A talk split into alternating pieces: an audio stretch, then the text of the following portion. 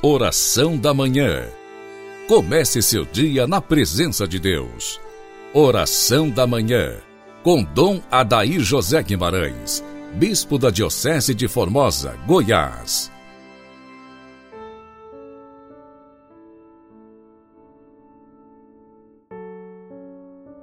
Santo anjo do Senhor, meu zeloso guardador, se a ti me confiou a piedade divina, sempre me rege, me guarda, me governa, ilumina. Amém. Dileto ouvinte, iniciemos nossa manhã de terça-feira quaresmal, em nome do Pai, do Filho e do Espírito Santo, assim seja.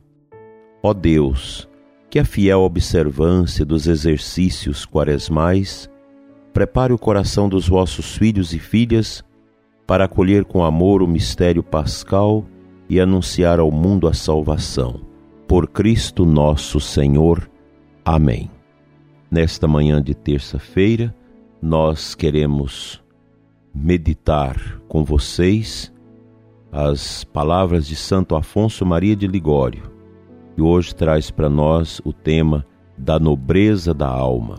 Ele parte da meditação de Eclesiastes 10, 31. Filho, guarda tua alma na mansidão e dá-lhe honra segundo o seu merecimento. A nossa alma é, sem dúvida, mais preciosa do que todos os bens do mundo, não só pela sua nobre origem, senão também muito mais pelo apreço do seu resgate e pela sublimidade do seu destino.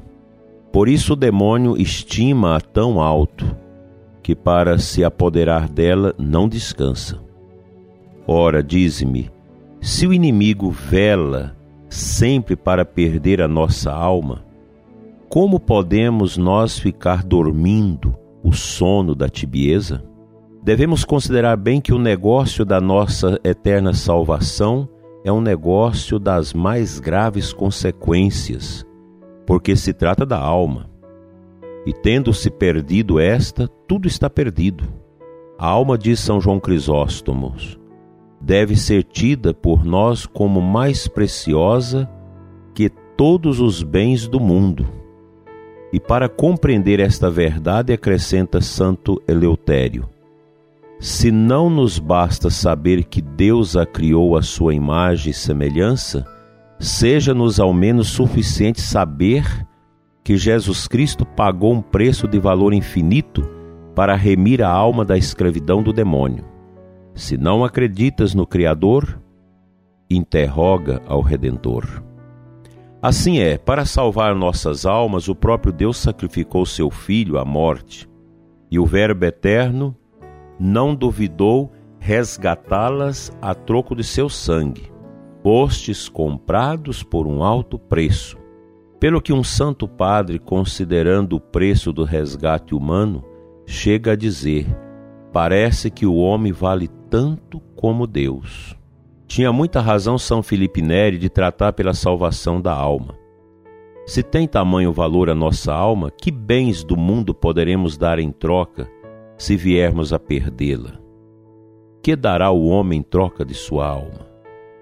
Se houvesse na terra homens mortais ou outros imortais, e se os mortais vissem os imortais preocupados com as coisas do mundo, procurando granjear honras, bens e prazeres mundanos, dir-lhe-iam, sem dúvida, quantos sois insensatos! Podeis adquirir bens eternos e pensais nessas coisas miseráveis e passageiras? E é por elas que vos condenais a penas externas na outra vida? Deixa esses bens terrestres para aqueles que, como nós, tudo vem acabar com a morte. Mas não, todos somos imortais. Como é então que tantas pessoas perdem a alma em troca das miseráveis satisfações deste mundo? Devemos de hoje em diante empregar toda a inteligência na salvação da nossa alma. E por isso devemos fugir das ocasiões perigosas, resistir às tentações e frequentar os sacramentos.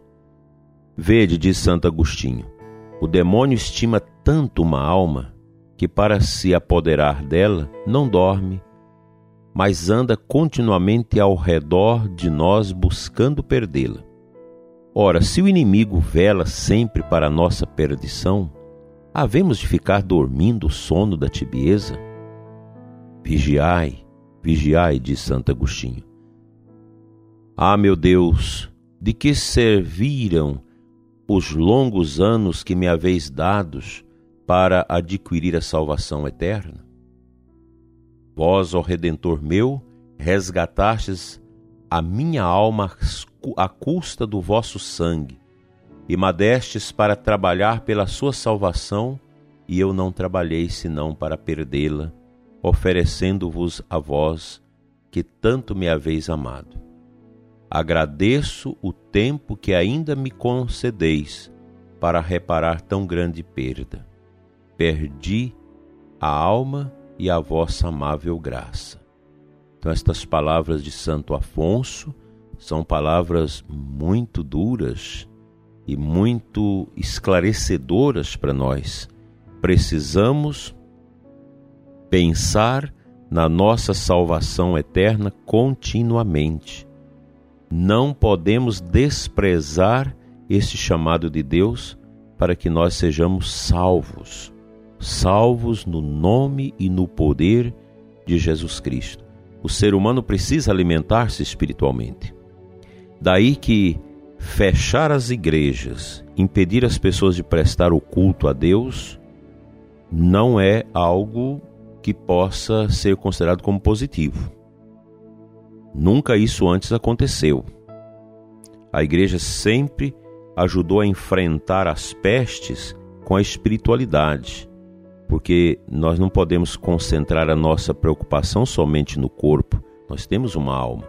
A gente respeita os ateus, os materialistas, os positivistas, os que não creem na vida além da morte. Mas nós que cremos somos uma grande multidão e nós não podemos fechar o nosso coração achando que o impedimento à oração, ao louvor a Deus seja algo positivo. Nós temos respeitado os distanciamentos, respeitado todas as exigências sanitárias, bastam ir às nossas igrejas.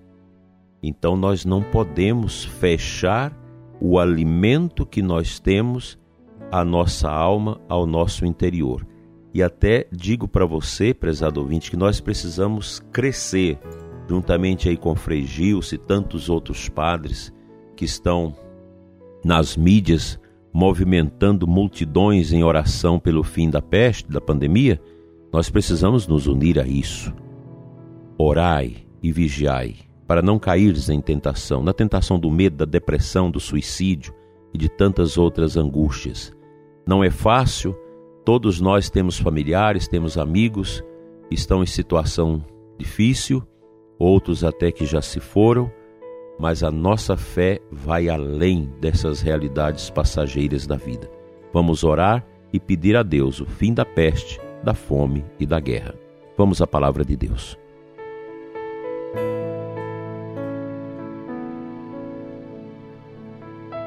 A aclamação ao Evangelho da missa desta terça-feira nos apresenta um versículo do Salmo 50. Criai em mim um coração que seja puro, dai-me de novo a alegria de ser salvo. Uma alma que não pensa na sua salvação, ela está fora do prumo, fora do rumo, fora da estrada Todos nós precisamos, como pessoas crentes em Deus, como pessoas batizadas, tomar consciência que não pertencemos a este mundo. O ser humano não é só corpo, ele é alma, é um composto. A natureza, a genética dos nossos pais nos deram o corpo, mas a nossa alma, que foi criada de forma eviterna para a eternidade, da parte de Deus, ela é imortal ela transcende as realidades deste mundo. E nós precisamos o cuidado do corpo, muito cuidado com o nosso corpo, mas também muito cuidado igualmente com a nossa alma. Se alimenta o corpo com os nutrientes, com os alimentos, com a água, etc., com os medicamentos. mas a nossa alma nós alimentamos com a oração e com os sacramentos. Portanto, cercear os sacramentos é algo que fica a desejar e nos preocupa muito. Todos nós precisamos dos sacramentos, que são sinais sensíveis da graça de Deus em nós. Necessitamos desse toque de Deus que vem a nós através dos sacramentos, sobremaneira do, sacramento da Eucaristia, da confissão. Que Deus nos ajude a sair desta situação premente. Que Deus ilumine médicos, enfermeiros, atendentes, ilumine as pessoas da segurança pública, todas as pessoas que estão ligadas ao combate aos efeitos nefastos da pandemia. E rezar também pelos nossos enfermos, para que sejam fortalecidos por Deus, possam retomar suas vidas e melhor servir e amar a Deus. Nós precisamos formar esse grande exército de oração, rezar em pequenos grupos aí com distanciamento em frente às unidades de saúde, pelos médicos, pelos enfermeiros, atendentes, pelos doentes. O momento agora é de oração. Nós precisamos empenhar a força, o poder que Deus nos dá através da oração para que possamos abreviar o tempo do sofrimento sobre a terra e aprender com esta pandemia que nós precisamos ser mais humildes. Não é Deus que dá essa peste, mas Deus permite as nossas provações para que nós sejamos melhores e que Deus dê o descanso eterno aos que já partiram em razão deste vírus.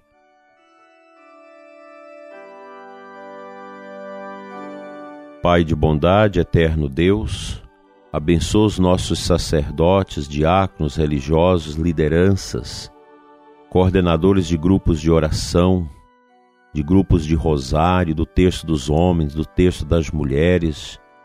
Dai, Senhor, a todas as nossas lideranças esse vigor orante para que nós possamos combater no poder da oração, ó Pai, todos os malefícios que vêm anexos e conexos a esta pandemia. Toca, Senhor, os que estão doentes para que sejam revigorados espiritualmente e assim possam vencer de maneira mais profunda a enfermidade. Tira-nos do medo, do obscurantismo e de todas as angústias, porque em Ti, Senhor, confiamos. Basta-nos a Tua graça e dai-nos o zelo também pela nossa alma, pelo nosso espírito, a fim de que sejamos interiormente fortalecidos para melhor te servir e amar, e assim melhor cuidar dos que sofrem. Assim seja. Amém.